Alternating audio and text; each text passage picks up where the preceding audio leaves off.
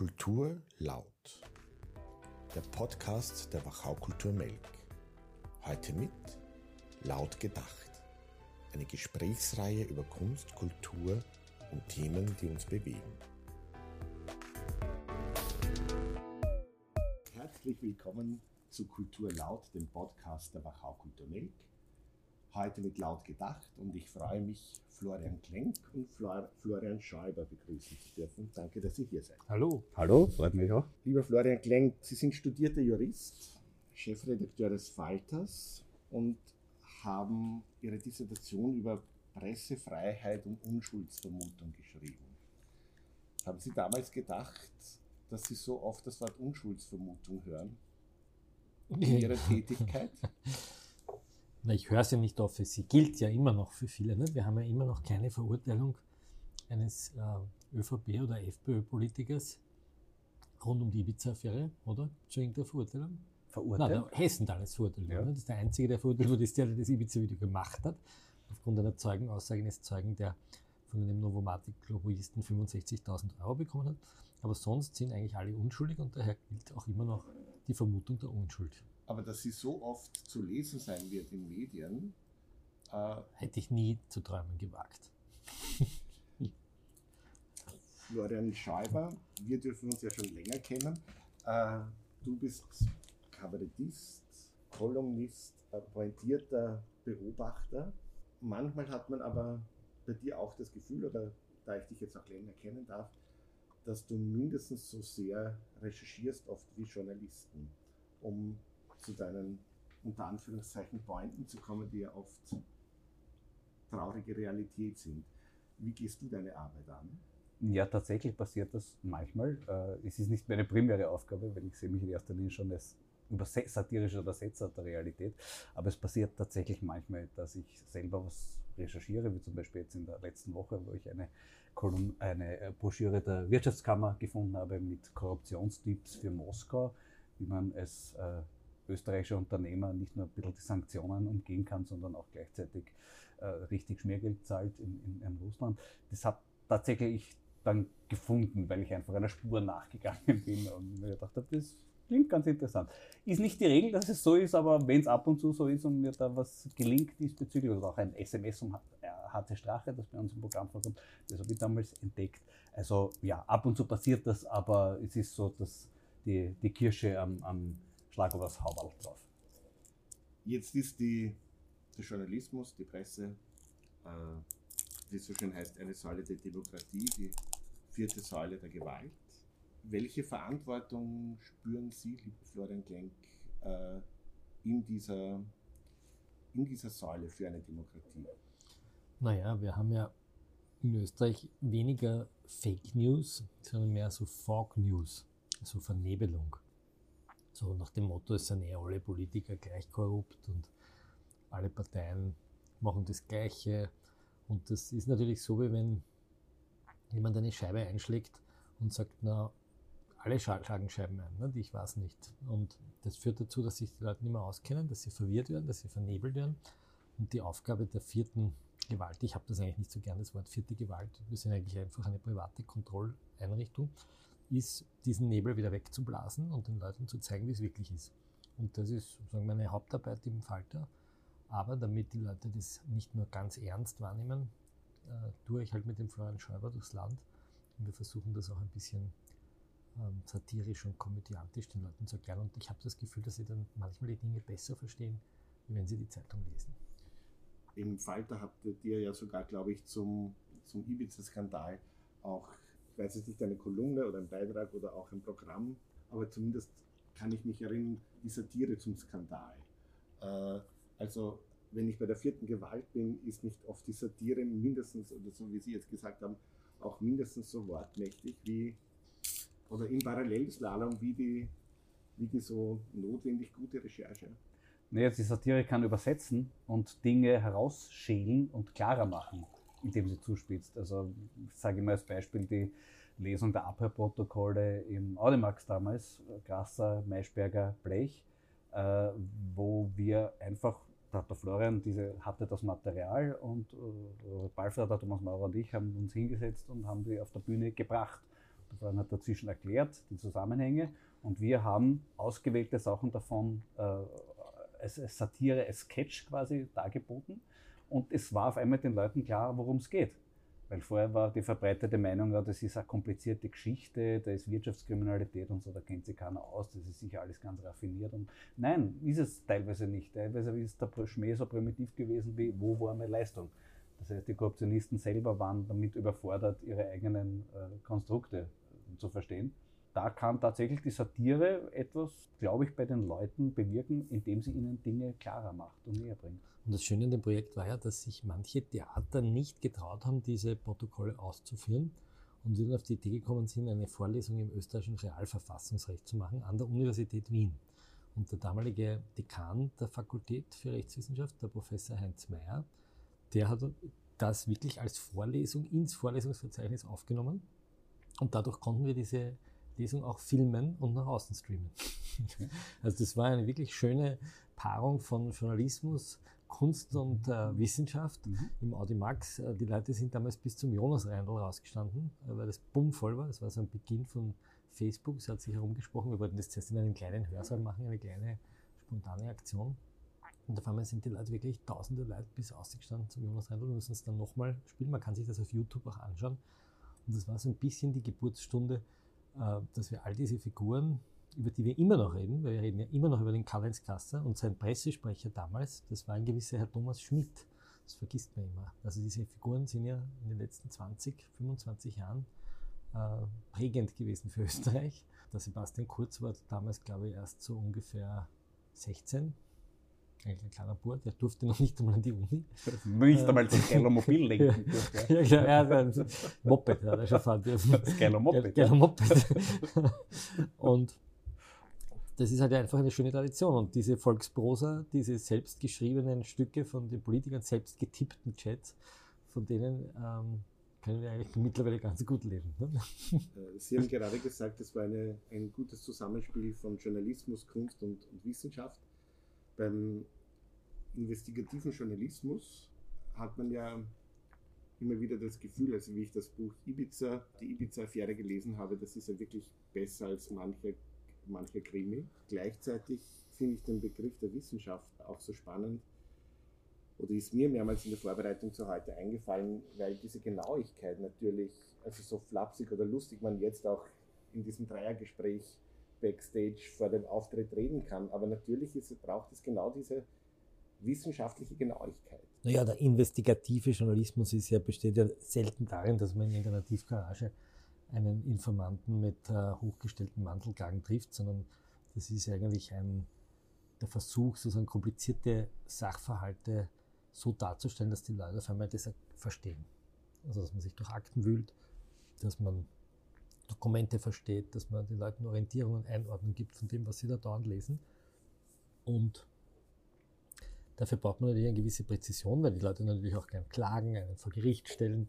Also der Florian Schäuber ist vom jetzigen Chef des Bundeskriminalamts zum Beispiel verklagt worden, weil er ihm vorgeworfen hat, dass er durch seine schlampige Ermittlung die Ibiza-Affäre erst möglich gemacht hat, weil das erst sozusagen die Macher des Videos so richtig provoziert hat.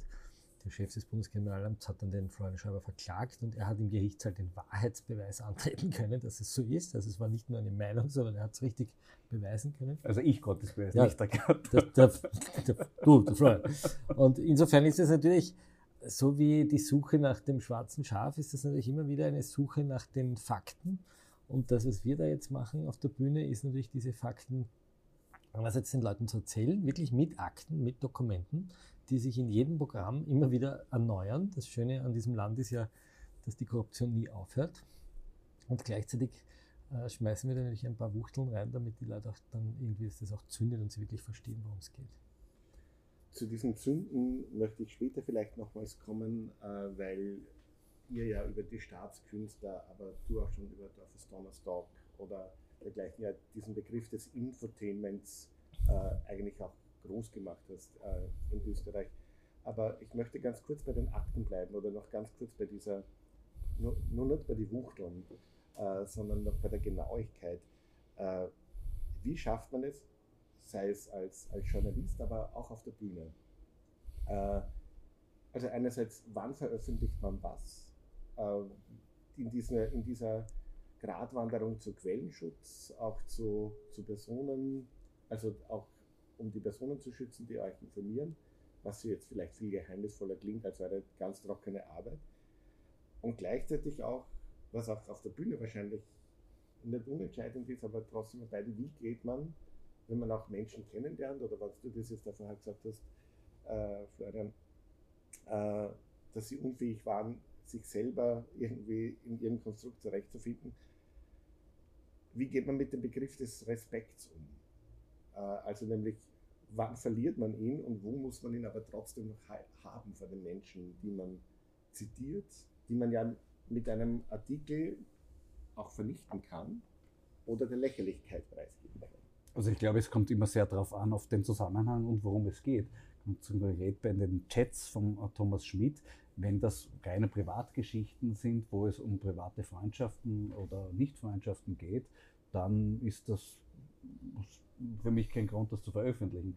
Der Punkt ist aber, dass es beim, beim, bei diesen Chats geht um Sachen, die uns alle angehen. Es geht um unser Geld, das vernichtet wurde, um Inserate zu kaufen, um sinnlose Studien, Scheinstudien anzulegen, äh, dass alles mit Steuergeld bezahlt wurde, um einen Politiker zu nützen. Und da kann man das für mich kann man nicht sagen, okay, das ist aber dann privat, wie die miteinander reden. Nein, es ist, in dem Fall muss man das kennen um das äh, beurteilen zu können. Und ein, zum Beispiel ein Chat vom, vom Thomas Schmidt, du vergiss nicht, du hakelst im ÖVP-Kabinett, du bist die, die, die Hure der Reichen das ist, und der andere antwortet darauf, danke, dass wir das offen besprechen können. Das geht weit über das Private hinaus. Das ist wirklich ein Grundbefund, der da hier sehr offen ausgesprochen wird. Und deshalb ist es relevant, das zu bringen und meiner Meinung nach auch okay, sich darüber lustig zu machen. Äh, also das, aber das muss man immer von Fall zu Fall neu abstoppen. Was ist, was jetzt eine reine Privat, könnte jetzt eine reine Privatgeschichte sein und ganz grundsätzlich für mich also, gilt auch, ich, ja, ich lege mich gern an mit denen, die oben sind.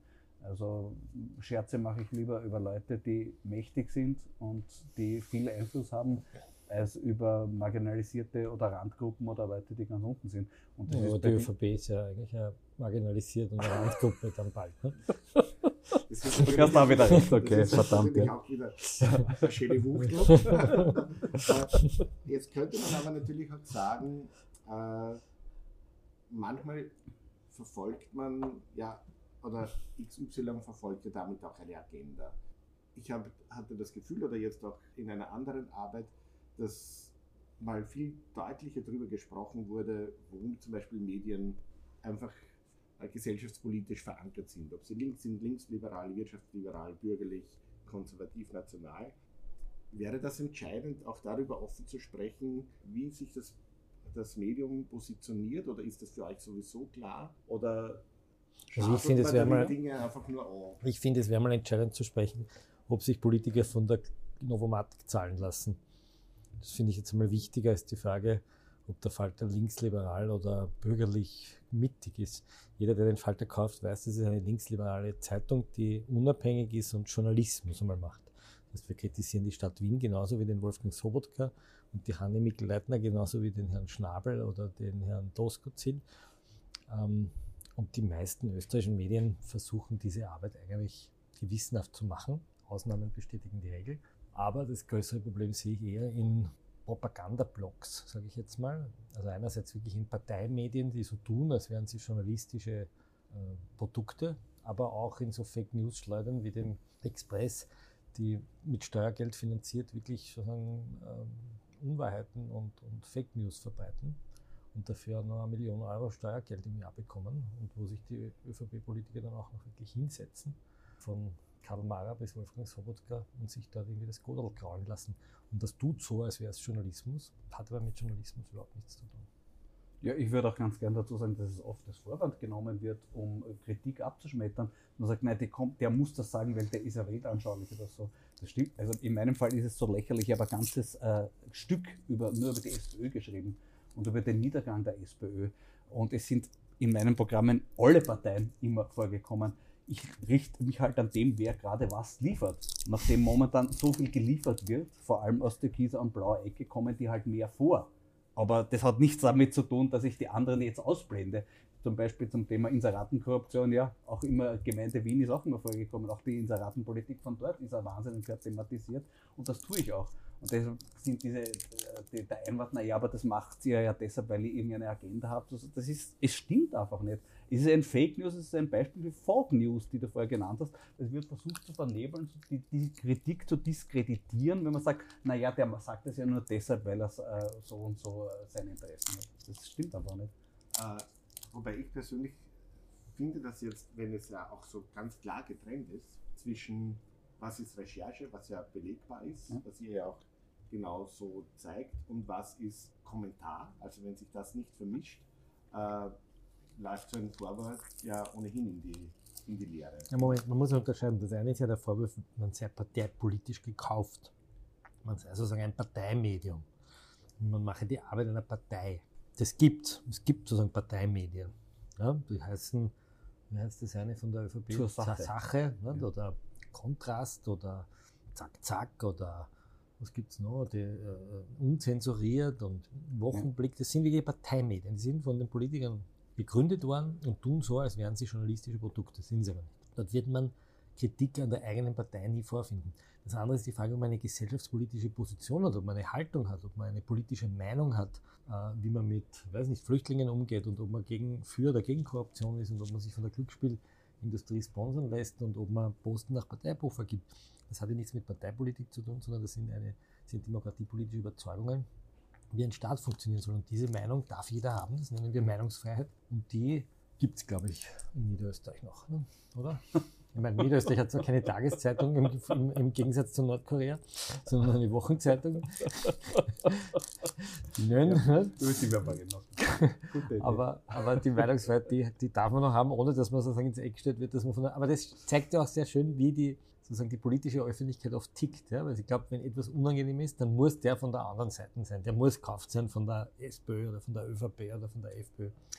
Ich genieße das eigentlich immer wieder, dass mich auf Facebook oder Twitter die Leute allen Parteien bis jetzt zugeordnet haben. Ja? Ich glaube, bis auf ich glaube, KPÖ ist mir noch nicht vorgeworfen worden, aber sonst, ich war schon, schon der FPÖ ja, ja, ich war ja schon ein Rechter, ja, ich war alles schon, ja, also ich bin gekauft von der Stadt Wien, ich bin ein Grüner, ich bin eigentlich ein Nehammer-Fan, ich bin ein Rassist, ich bin misogyn oder ähm, ein Macho oder zu feministisch, das passt, ja, also alte weiße Männer sind alte weiße Männer sind natürlich alle.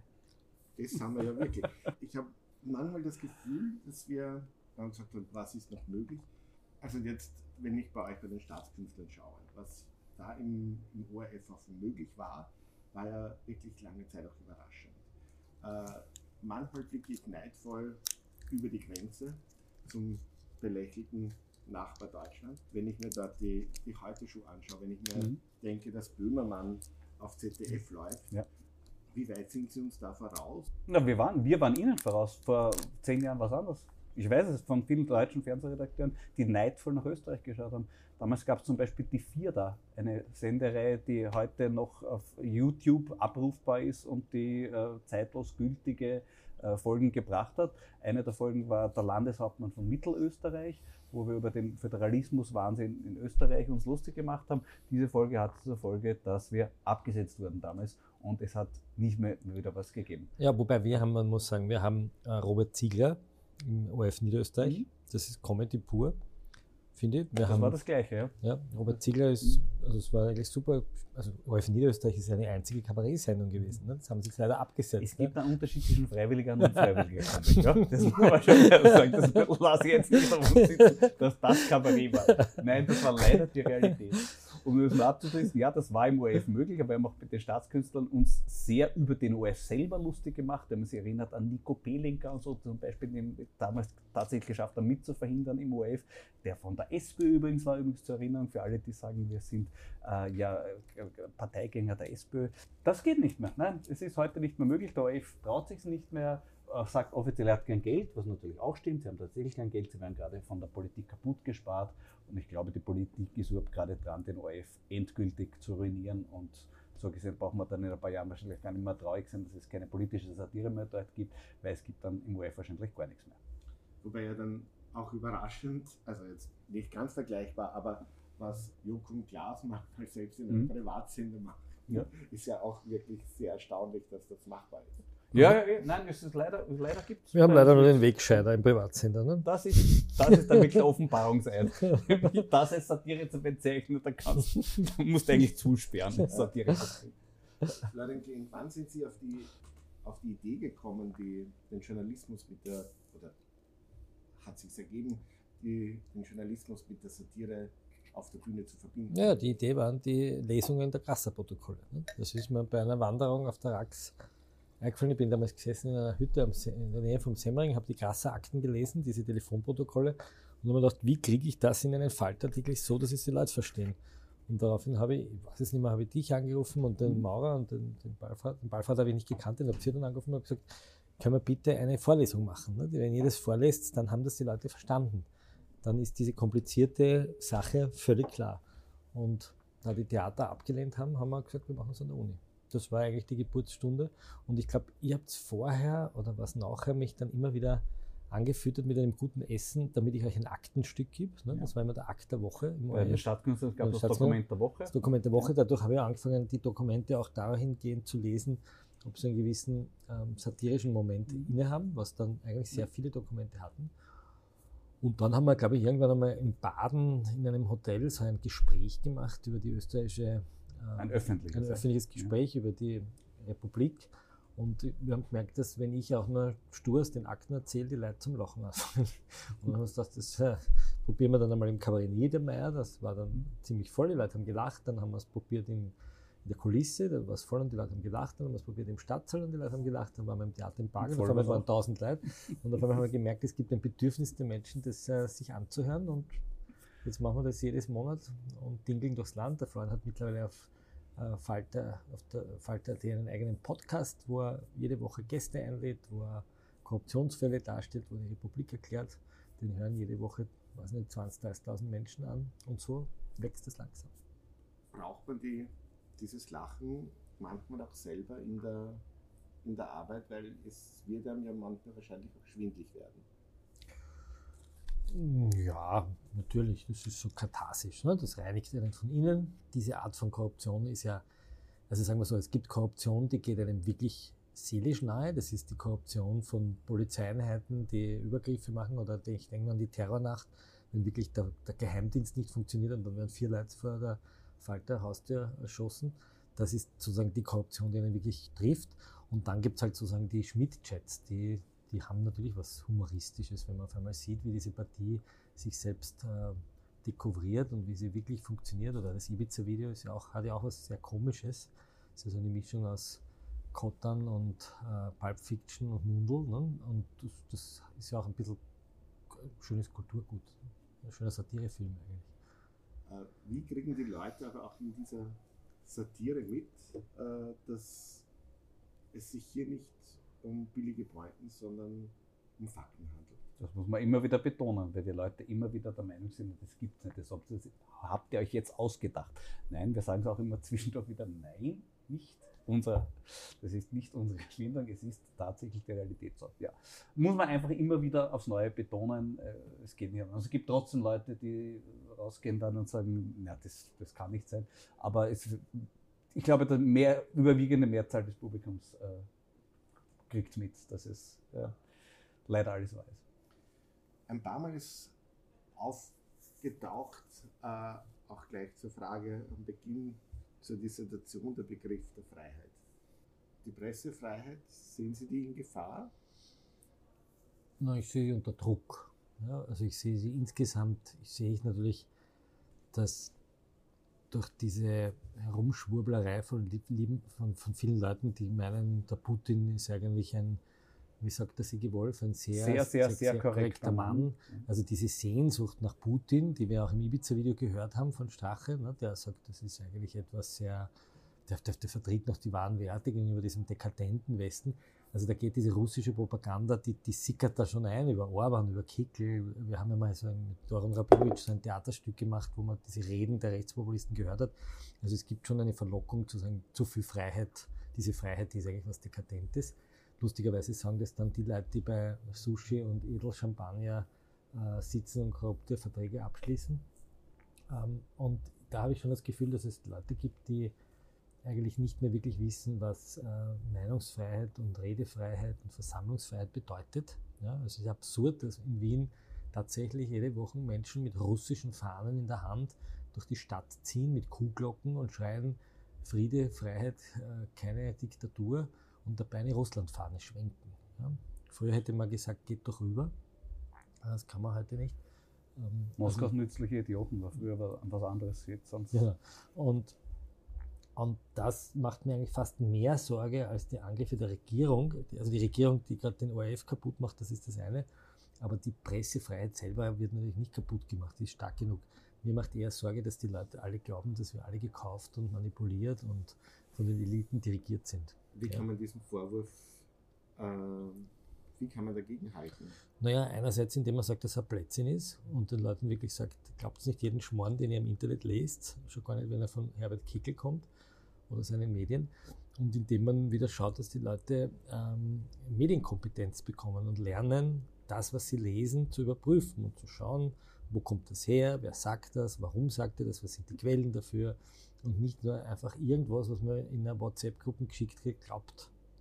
Und momentan haben wir es ja vor allem mit älteren Leuten zu tun, die das, was sie auf einem Handyschirm sehen, glauben und der Meinung sind, äh, alles, was über einen Bildschirm schimmert, ist sozusagen wahr. Und das ist aber leider nicht so. Und weil wir vorher geredet haben über das Ibiza-Video und den komischen Aspekt, der ernsteste Aspekt für mich am Ibiza-Video ist die Stelle, wo der Strache über Orban spricht und sagt, er will in Österreich auch ein Mediensystem wie Orban. Und es waren ja tatsächlich, wurden schon Schritte in diese Richtung gemacht. Also die wollen Lügenmedien, die wollen einen Staatsfunk, die wollen dass, die Fre dass der freie Journalismus unter Druck kommt. Die wollen nicht eine Medienfreiheit haben, sondern die wollen genau das, was sie den anderen vorwerfen zu sein, nämlich gekaufte Medien. Das wollen die haben. Und die Leute sollten sich gut überlegen, ob sie das auch wollen. Äh, jetzt haben wir auch den Begriff des Infotainments vorher besprochen. Kann dieses Infotainment, es gab ja mal, der Thomas Maurer hat mir das glaube ich gesagt, dass in Amerika ein, ein Gutteil der Jugendlichen ihre Fakten eigentlich aus dem Infotainment und gar ja. nicht mehr aus den Nachrichten bezieht. Ja.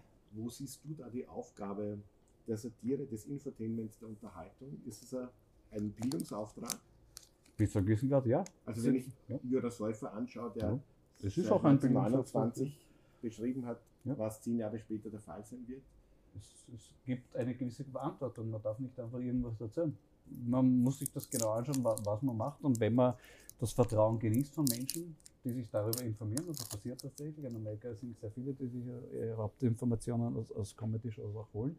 Aber nicht aus irgendwelchen Comedy-Shows, machen ja nur ein paar wirklich, die, die gezielt auch äh, Fakten recherchieren und, und, und Recherchejournalismus machen. Aber ja, es heißt für, für Leute, die das machen, wir müssen gut arbeiten und das, wir dürfen das Vertrauen nicht enttäuschen. Danke, dass ihr euch Zeit genommen habt, Florian Schaller, Florian Klenk. Danke. Wenn es manchmal geraschelt hat, ist bisher sind es gar nicht zum Essen gekommen. uh, und dadurch musste nebenbei manchmal genascht werden.